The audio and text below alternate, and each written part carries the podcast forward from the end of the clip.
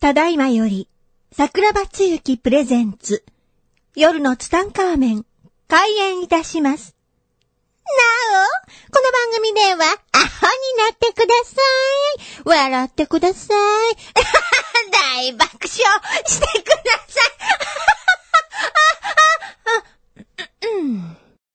アホと素直と行動力が世界を救う。夜のツタンカーメン、開演です。はい、皆さんこんばんは。今週もやってまいりました。ネオ夜のツタンカーメンということで、えー、新しくですね、始まりました。この夜のツタンカーメン。今回新しくなりまして、えー、今までですね、えー、ギャオさんがいましたけれども、このまあ、この掛け声からして、ギャオさんがいないのは非常に寂しいもんでございますけれども、まあ、今回から新しくね、えーこの夜の3回またネオということでね、 さらにもう75億光年に一人の逸材がですね、750億年に一つなるが増えましたのでね、まあ、これからも引き続き、この夜の3回目をね、えーよろしくお願いしますということで、まあ、今回年度末、うーというか、新しくね、えー春になりまして、スプリングハズカムですよ。スプリングハズカム。なんでそこ、あそこがハブじゃなくてハズなんですかって僕は先生に何回も質問しましたけれどもね。えー全くわからないまま、えー今に、今現在でもなぜハズなのかわからないまま僕は来てるわけなんですけれども、まあそんなことはどうでもいいんですよ。一発目のゲストということで、今回はですね、まあ、皆さんのいろいろリクエストとかを受けまして、えー、まあ僕は神様と呼んでますけれども、鈴木正幸さんというですね、中国在宅貿易のね、えー総帥でございますけれども、まあこの方に、えー一発目にね、お越しいただきました。鈴木さんどうぞよろしくお願いします。よろしくお願いします。まあ、第1回目をですね、えー聞いてない方もいらっしゃいますので、ちょっと鈴木さん簡単にですね、自己紹介の方をお願いします。あありがとうございます。あの、2回目の登場させていただいて光栄です。ありがとうございます。で、自己紹介というと、私はあの、簡単に言うと、はいえー普通に生きてたんですけど、2008年12月にリストラされてね、いや、皆さん普通に生きてますよ。 神だけじゃないです。皆さん普通に生きてますけど。確かにああごめんなさい。ちょっと腰を折りましリストラされましてですね、はいそれで、あのー稼がないと破産する状況だったので、はいそこで頑張って、あの、インターネットビジネスっていう怪しい副業みたいなやつ、た。はい。あるじゃないですか。ありますねあいうのやってみて、はいえー、もう、努力して、やるしかなかったから、はいもうね、そして今もう、かなり、少なからず成功させていただいてるっていうい。や、もう少なからずというか、もう鈴木さんの場合はもうインターネットビジネス界ではもう知らない人がいないぐらい有名な方になってしまいまして、まあ僕は本当にね、初めてお会いさせていただいた時と今はもう鈴木さん全く別人ですもんね。そうですね。もう鈴木さんと僕初めてお会いしたのはもう何年前ですかね。もう5年か6年か7年か20年ぐらい前ですもんね、確かね。 20年前はまだサラリーマンでしたね、私。まあ、あの時 は、まあ僕の鈴木さんの印象というのはですね、かなり鈴木さん、まだあの時暗かったもんね。そうですね、人見知り激しくて。そうですよね。はいで、いでたちも、かなりこう地味な感じですよね。そうですね。今はもうすごいですね。赤いアロハと下は全裸ですからね。お、お、それ変態じ ゃん。もうかなりな感じで、もう今はもうイケイケですからね。もう別人でキャラが違いますもんね、あの時とね。いろいろ経験して強くなりました。で、まあ、鈴木さんですね。まあ、今回、まあ僕は無理やりこう来てもらいましたけれども、なんか、断食してたらしいですね。ああ、1週間ほど断食しましたね。ああ、すごいですね。それはなぜですか、ちょっと太ってきたのと、やっぱり食生活が普段食べ過ぎなので、はい。ええ、あの、体休ませるとか、いあーろんな意味の、意味でです。一週間ってきつくないですか断食って、あのーまあ、食べたいなっていう欲求自体は3日目にはなくなるんですよね。なくなりますかははい。1日目、2日目は食べたいなっていうのがあるんですけど、い。 3日目以降は、ちゃんと栄養を補給していれば、はいお腹は減らない。それどんな栄養を補給するんですかまあ、酵素ドリンクですね。いや、ファスティングってやつですね。あ、そうですね。私が使ったドリンクは、有効線っていうやつですね。どんな漢字書くんですか優しい光の泉ですね。あ、有効線。ええ。それを一日どれぐらい飲むんですかえー、有効線20ミリを4倍か5倍に水で希釈して、はい。で、飲むと。で、それって別に回数とか決まってなくて、はいおお腹が減る前にそれ飲む。でももう3日経ったらもう常にお腹空いてるじゃないですか。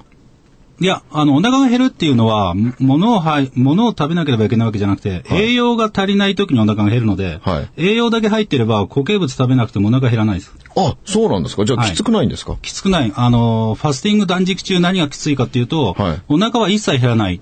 減らないんですかはい。味わいたいっていう欲求だけはずっとある。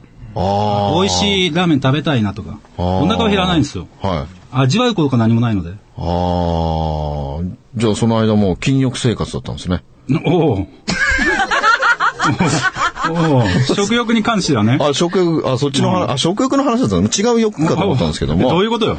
で、それ一週間やって体重どれくらい減りましたうん、4キロぐらい減りましたかね。あ、もう一週間で4キロ減るんですね。減りますね。結構、あの、一週間ファスティングやると、結構世界が違うというか、やっぱ食べないから体軽くなって、視界が明るくなって、はい。寝ない、睡眠時間も減るでしょ。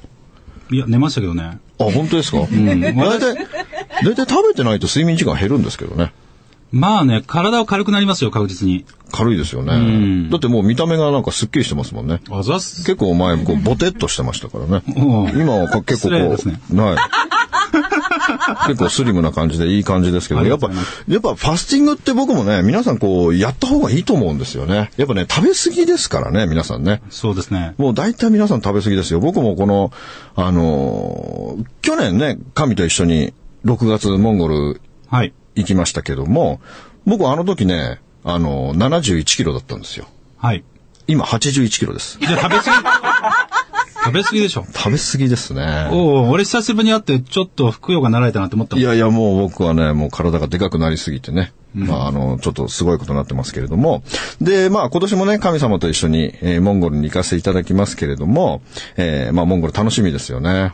楽しみですね。ねもう本当に、えーもう神がこのモンゴルのお子供たちのおツアーに参加してくれるようになって、もう随分こう内容が変わってきましたよね。はいもう神様が、まあ神様の場合ファンがすごく多いですからね。だから、もう鈴木正幸で検索するともう、なんかもう100億件ぐらい出てきますよね。それ半端ないです ね。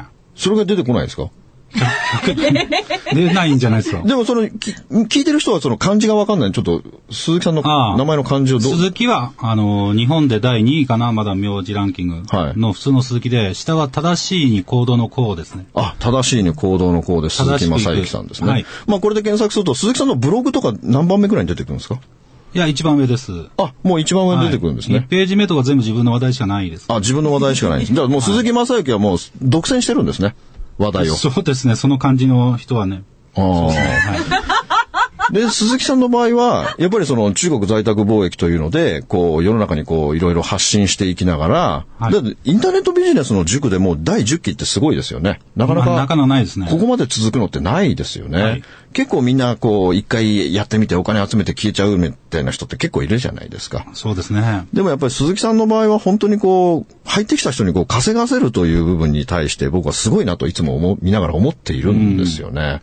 やっぱそういう熟成に対しての鈴木さんの思いっていうのはどんな感じでやってらっしゃるんですかね。はい。あの、稼がせるっていうのはまあ、当たり前のことなんですけど、例えば私が一番気をつけてるのは、あの、始める前、インターネットビジネスで稼ぎたいなって言ってる時に、はい何のために稼ぎたいのって聞くと、はいお父さんお母さんを、えー旅行に連れてってあげたいんだ。はい。お奥さんにプレゼントを買ってあげたいんだ。はい。子供に、えー言われたもん、あー子供に寂しい思いさせたくないから言われたことは何でも叶えてあげたいんだとか、はいまあ感謝を返したいっていう人に対してっていう話が多いんですけど、はい実際に月に100万、200万、300万、あの、生徒さん稼げるようになると、はいビジネスの面白さにはまって、あ周りの先輩とかってもはや50 500万とか1000万とか3000万とか稼いでるんですよね。はいそれ見てて、みんなビジネスで上、上って目指し出すと、はい結局その、月に100万とか収入を超えてる生徒さんでも、今思ってた夢、ちゃんと叶えてますかっていう話しても、いやー、今し、ビジネス楽しいんで、まあ、もっと売り上げ立ててからやりますよ、みたいな。はいその、目標、やってた目標と、うん。あれが、途中で変わっちゃうことがあってね。はいだから、人として大切なことっていうのも、同時に教えるようにっていうのを心がけてますね。もう鈴木さんの、ね、僕も塾でこう、いつもこう、呼んでいただいてこう、お話をさせていただきますけれども、もう鈴木さんも最近なんかこう、ビジネスを教えるというか、本当なんかこう、人生を教えるみたいな話の方に、なんか、人育ての方にシフトしていってますよね。そうですね。私自身がお金だけあっても全然幸せじゃないっていう期間を人生で経験したことがあるので、はい。はい。まあ離婚した時に、はいまずリストラされて稼ぐようになったんですけど、はいそこでお金手に入れて、家族のためにもっと稼ごうってはい思いまして、で、稼いでたんですけど、途中で離婚した時に、お金だけはサラリーマンの時の10倍、20倍稼いでますけど、はい。うん。ただそのお金の使い道が何もなかったっていうこと、自分に物物欲とかがそもそもないので、うん。うん、欲しいものは全部買えちゃいますから、はい。はい。で、ブランド物とか高級なものに一切興味がないので、はい。はい。だから、その、離婚した時に家族のために稼ぎ出したはずなのに、いつの間にか離婚したらお金しか残ってなかった。大切な人が誰も周りにいないみたいなはい。状況になって、お金って何の意味もないなと。はい。うん。いう思いがあって、そこから、一応復活してきた経緯もあって、生徒さんたちにも、えーこれから稼ぐ人たちにも同じ思いさせたくないなとはい。いうところが強いですね。まあ、この辺の話は、鈴木さんの話めちゃくちゃ面白いので、僕はあの動画でですね、まあ夜の宇宙人チャンネルっていうので、まあ YouTube にアップしてるのでね、なんかまあぜひこれを見ていただけると、まあ鈴木さんとその辺のね、どうどうしてこのビジネスを始めたのかとかいうのが、まあ見れますんで、まあぜひえー面白い内容になったり見てほしいんですけれども、まあ鈴木さんはあれですよね、あの、まあ中国在宅貿易というビジネスの一つの柱を持っていながらでも、はいやっぱりこう、僕は鈴木さん、ちょっともう、この人やばいなと思うのは、やっぱりその、塾生っていうのがもう何百人っているわけじゃないですか。はいこの塾に入った人たちと鈴木さんがこう1対1でつながり、皆さんとチャットワークでつながってるじゃないですか。はいそこで塾生の方たちが普通に鈴木さんにこう、24時間、のべつ幕なし、この人たちが皆さん鈴木さんに人生相談を投げかけてくるじゃないですか。はい。この人生相談に対して鈴木さん全部真摯に対応してますもんね。そうですね。そんな人ね、世の中にいないですよ。電話番号も全部公開してますからね。もう鈴木さんの電話番号、まあ、あれもネットにももう電話番号載ってますもんうねん。あれかかってきたりしないんですかかかってくる時もありますけど、基本ないですね。あ、かかってきて人生相談とかないんですよ。実は鈴木さん聞いてくださいとか。いや、稀にありますけど、基本的にはみんな気使いますよね。ああう。ん、迷惑なんじゃないかとか、それぞれが気使ってくれますよね。でもその鈴木さんのね、まあ人生相談にたくさんこう行く中で鈴木さんはこう、もう24時間対応してるじゃないですか、そういう方たちにね。はい。で、僕はこの間、鈴木さんのそのね、あの、塾でお話しさせていただいた時に、えー、まあ、塾生の方たちがこう、まあ、鈴木さんをこう、神としたいですね。えー、まあ、いろんな人生相談の中でこう、一人の方がマイクを持ってスピーチしたっていうのがあるじゃないですか。詳しくは言えないですけど、あれか。あることを、まあ、ちょっといけないことにはまっていて、で、それをやめたいんですけど、どうしたらいいですかという鈴木さんに投げかけをして、そこで鈴木さんの、その人生相談の答えによって、その人がその道から、えー、まあ、抜けることができたって、僕はあれはもう、喋りたいけど、この、あれは問題があるから喋れないけど、うん。もう終わってるから喋ってもいいのかもしれないけどね。いいんですかいいんじゃないですか、別に。僕から言えないんで、じゃあ神様お願いしますよ。これ大丈夫なの俺、ラジオとか知らないんですよ。ああ、じゃあちょっと、その言葉を濁していけばいいんじゃないですか15年間、はいなんか北海道に住んでて、はなんか北海道の、い。はい。なんか、い育成してると草を。そなれんか自然に草育成してて、それを持ってきてはいはい15年ぐらいやってたと。ああ、すごいですね。で、なんかいつも病んでるような子だったんです。どっかおかしいなと思ってる子だったんだけど、はい普通に人生相談してる時に、はい私が生きるってこういうことだよ。幸せに豊かに生きるっていうのはこういうことなんだよっていうのを、はいまあシンプルに伝えていってる中で、はい。自分決断しましたみたいな感じでいきなりね、はい。来ましたから、何のことか全然わからなかったんですけど、はいうん、聞いてみて私もびっくりしましたよ。びっくりしますよね。まあ、結局その道に15年間染まってたわけですよね。はいそれが鈴木さんに相談して、お前それは違うぜっていうことで、まあ彼がその道から抜けるわけですよね。そうですね、抜けちゃいましたね。すごいですよね。で、彼は今稼いでるんですかまあこれから稼ぎ出すところですよね。もう第今頑張ってますよ。あれも、あれは第9期でしたっけはい、そうです。この前卒業して、あ、卒業したんですね。うん今それなりなんですけど、まあ、100万、200万っていうのはこれからですね。まだ数十万レベル。あ、でもそれでも、鈴木さんの塾5ヶ月でしたっけ4ヶ月です。あ、もう4ヶ月で一応数十万稼げるようになっちゃうんですかそれはそうですね。4ヶ月あれば、マックスだと250万とか、行く人もいますよ。でも、まあ売り上げで200、あ、売り上げでね。売り上げでじゃあその利益ベースだと30%ぐらいでしたっけそうですね。30%から35%とか。じゃあもう250万ぐらい稼いでると普通にもう収入だけでも75万ぐらいあるわけですね。そうですね。半端ないですね。でも、やっぱり始めってね、やっぱり大変ですよね。初め大変です。初め、だから、僕はその辺、やっぱ鈴木さんのそのビジネスっていうのはすごくビジネスモデルとしても完璧なビジネスモデルだと思うんですけれども、やっぱりこう始めるにあたり、やっぱりこう命をかけて、やっぱやってほしいですよね、その部分っていうのはね。そうですね。やっぱ生半可な、やっぱりビジネス自分でやるっていうのは、やっぱり生半可な気持ちじゃダメじゃないですか。うん。まあ、あの、自分がよく言うのは、あの、命かけるっていういうよりかは、あの、サラリーマンマインド持てよって言います。インターネットビジネスって一人で自由に稼げるビジネスじゃないですか。はい。だから多くの人が、本当に稼げるのかな、不安だな、詐欺みたいって思うのは、あの、インターネットビジネスの仕組みとして、自由になるために、はい。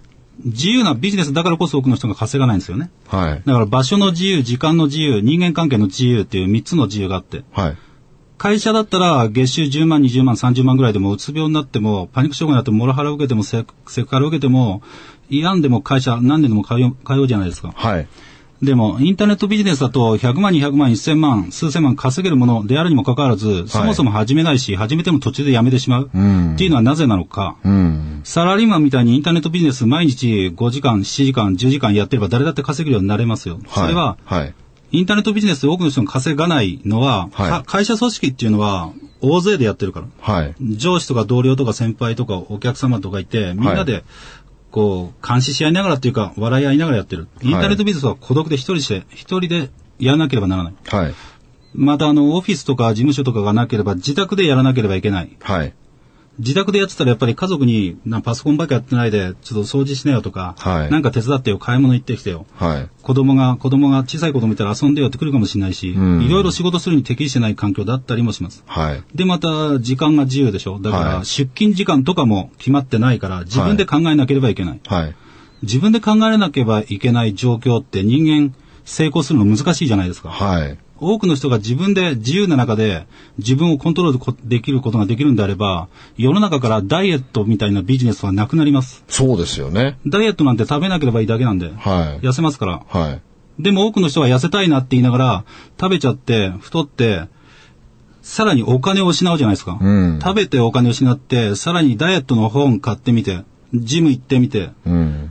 あらゆるものでお金を失っていって、さらに痩せられないんですよね。はい。本当は食べなければ食費も浮くわ、ダイエットに使うお金もなくなるわ、時間も、お金も手に入るわけですよ。はい。うん。だからみんな弱いんですよね、人間は。はい、そうですね。だからその辺の感情のコントロールですよね。はい。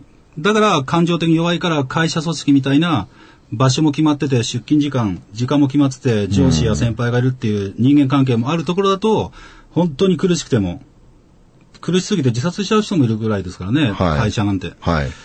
そういうところは多くの人が続けられる。うんただ、インターネットビジネスみたいな自由で、もう時間も場所も人間関係も縛りがないうんものに関しては多くの人が稼がないっていうのが答えですよね。はい。だからこのインターネットビジネスに関しては稼ぎ出した生徒さん、今までのうつ病、パニック障害を持ってた人が10人以上治ってますからね。ああ、すごいですね。私の生徒は。インターネットビジネスで自殺する人はいないです。辛かったらやめちゃうから。あ、そうです、ね。そもそもやらない。うん。うんまあそんな中で鈴木さんの塾っていうのは本当にたくさんの人たちのこう、稼ぎ出す人を作っていき、はいで、やっぱり物販って一回身についてしまうと、もうはい強いですよね。まあそうですね。形変えて原始時代からね、物々交換の頃からあったものですから、まあ何にでも応用聞きますよね。だからあのスキルさえ手に入れてしまえば、もう本当に僕はもう世界中どこにいても、うんあの、食べていけると思うんですよね。まあそうですね。本当に海外に、だってこれで稼ぎ出してモンゴルに移住した支そう援者いでます。すよね。うん。あの人、ちょっとあの人の話してくださいよ。あの人、ぶっ飛んでますよね。吉田雄一郎君っていう吉田雄一郎くん。あの、元私のスクール生なんですけど、はい最初3万円ぐらいしか持ってなかったの3万円しか持ってなかったですね。うん。その子がね、あはのい1万円のシェアハウスに住んでたんですけどあね。 1万円のシェアハウス、はい。うん。で、すごい頑張ってね。ただ、シェアハウスのなんか、壁の、壁が薄すぎるらしくて、はい夜中に一生懸命商品の梱包とか開放、開封とかしてると、はいうるさくて、はい。あの、隣の睡眠障害のお兄ちゃんにね、殴られたとか、そういう逸話持ってる。あ、もうあの、ガムテープとか音うるさいもんね。そうそう、深夜に頑張ってるとね。でおーもそ、その時殴られた時に、もはうい家の中でできないけど、商品はすぐにでも発送したいから、い次の日でも。はいだから外に出てはい、梱包作業続けたんだけど、その時雪降ってたって いうから、ね。もう本物だね。うん。で、その子が、もはや今、毎月500万売り上げるようになって、まあ、利益で言えば200万とか。 200万ぐらいでね。うん。でも、もともと、物欲とかそんなにないんですよ。はうん。で、本当に我々と桜庭さんとね、私とまた他の仲間とモンゴルのはい8位に行って、はいそれで子供と出会って、いはいろんな世界見てきて、で、その後いろいろ考えたんでしょうね。はうい。ん。モンゴルに住んで、はいもっと本格的に支援したいと。はい。で、現地で、日本人の、えー日本人が、なんていうかな、暮らしてる家にホームステイして、はいはいうん。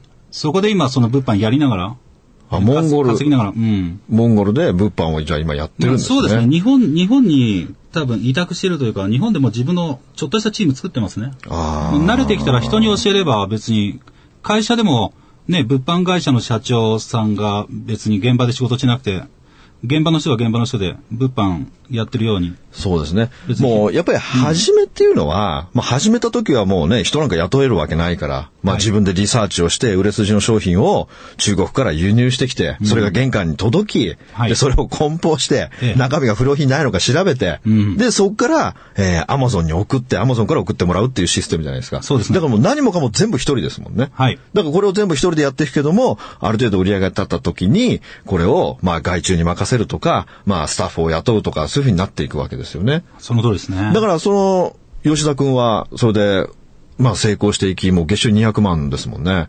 やっぱり僕、いつも思いますけど、やっぱ成功者っていうのはやっぱぶっ飛んでますよね。やっぱそういう、絶対ね、逸話を持ってるんですよ。だからその、壁一枚でね、夜中梱包してたら隣の人にぶ んぶん殴られたとかね。で、しょうがないから雪の中外で梱包したと か。大体もう、もうなんかこう、野口秀夫的な逸話が絶対なんかありますね。うん、だからこういうね、僕は本当若い人にすごく言いたいのは、やっぱりすごい、そういう苦労というのかな。やっぱ人生にね、僕、ほんの少しだけでもいいから、こう、命かけて何かにこう、情熱を傾けてみる時期っていうのは僕は絶対必要だと思うんですよね。うん。だからき、きっと彼も、今ではすごくいい思い出なはずですよね、そのね。そまあのまそうだですね貧乏な時っていうの話っていうのはね。今今はネタではもうネタですもんね。やっぱ、そのね、辛いことってやっぱ必ず後になってこうネタになるんですよね。だから僕なんかもやっぱこう幼少期の時本当に辛かったけども、僕はもう全部今それネタだと思ってて、さらに僕はもう今すごく思うのはなんでもっと悲惨な目に遭わなかったんだろうっていうのがすごくあるわけです よ。うん。だから僕はもうずっとね、18歳までずっと親父に虐待され続けてましたけれども、今思うと、もっと伝説が欲しかったんですよ。もういらないでしょ。だから瀬戸大橋の上からさ、自転車ごと投げられるとかさ、だかうん、やばいですね。らそういう僕は伝説が欲しかったんですよ。おーもしかしたらもっとネタになるじゃないですか。だから僕はね、僕は、まあ、初めて聞く人は、桜庭さんそんな目に遭ってきたんですかって言いますけども、でも僕としてはね、こう、もっといじめてほしかったですよね。もっと壮絶な。やばいですけどね、今でもね。うん、だからもう本当、その若いうちのそういう辛いこととかね、特にやっぱり仕事なんていうのはやっぱり、僕は人生においてやっぱ一度ぐらいこう、必死になってこう命かけてやる時期っていうのは本当必要。僕は本当に24で独立しましたけど、まあ本当にもう35歳までね、ずっと本当に本気で駆け抜けていきましたからね。もう11年間本当休みもなく、本当に命かけて仕事をしてきたっていうのがあり、まあその暗黒時代っていうのが今はこうネタとしてね、いろいろ喋れることになっているので、まあ本当に人生にはね、無駄なことは何一つないので、それはやっぱ本当に極限まで辛いことっていうのは絶対後でね、えーネタになるし、やっぱ成功者ほどその辛い過去っていうのがたくさんあって、もう鈴木さんの辛い過去なんていうのももう山ほどあるわけじゃないですか。はい。でも成功者にはつきものですよね。この辛い過去っていうのはね。そうですね。そこで頑張れるか頑張れないかですよね。うん、本当そうですよね。で、まあ時間ももう結構差し迫ってきましたけれども、また鈴木さん、この在宅中国貿易のスクールの第10期っていうのが始まるわけですよね。そうですね。今募集中ですね、生徒さん。あ、もう4月の18ってことはもうすぐですね。でもまだ入るチャンスがあるってことですね。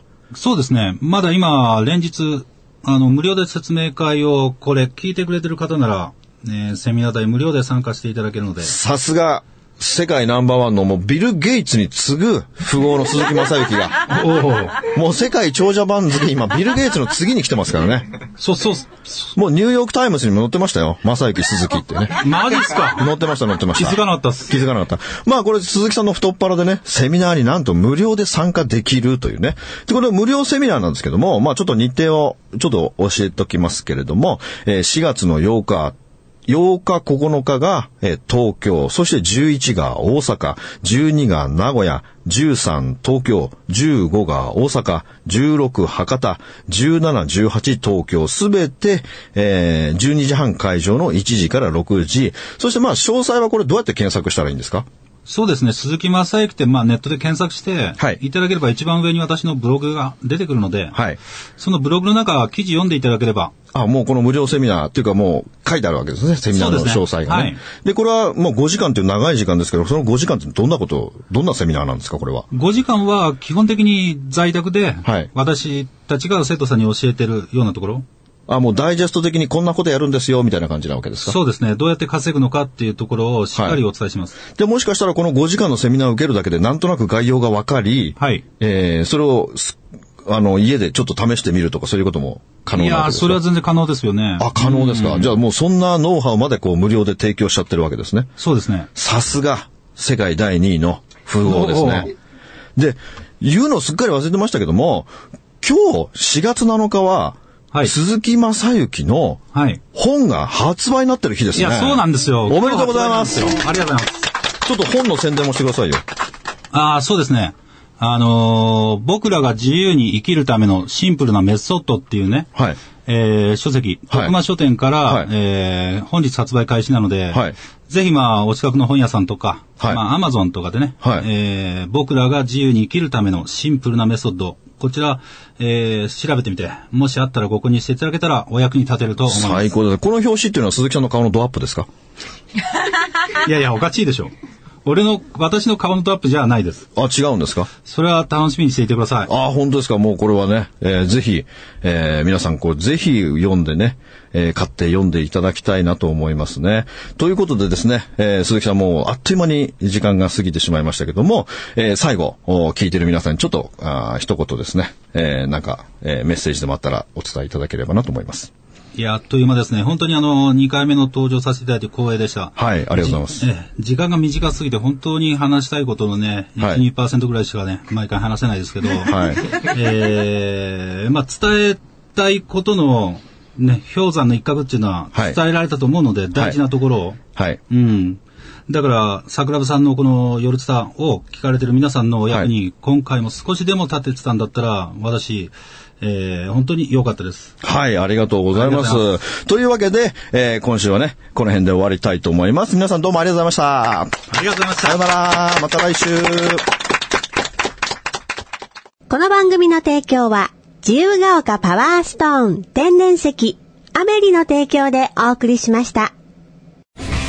スマイル FM はたくさんの夢を乗せて走り続けています人と人をつなぎ地域と地域を結びながら全ての人に心をお伝えしたいそして何よりもあなたの笑顔が大好きなラジオでありたい 76.7MHz スマイル FM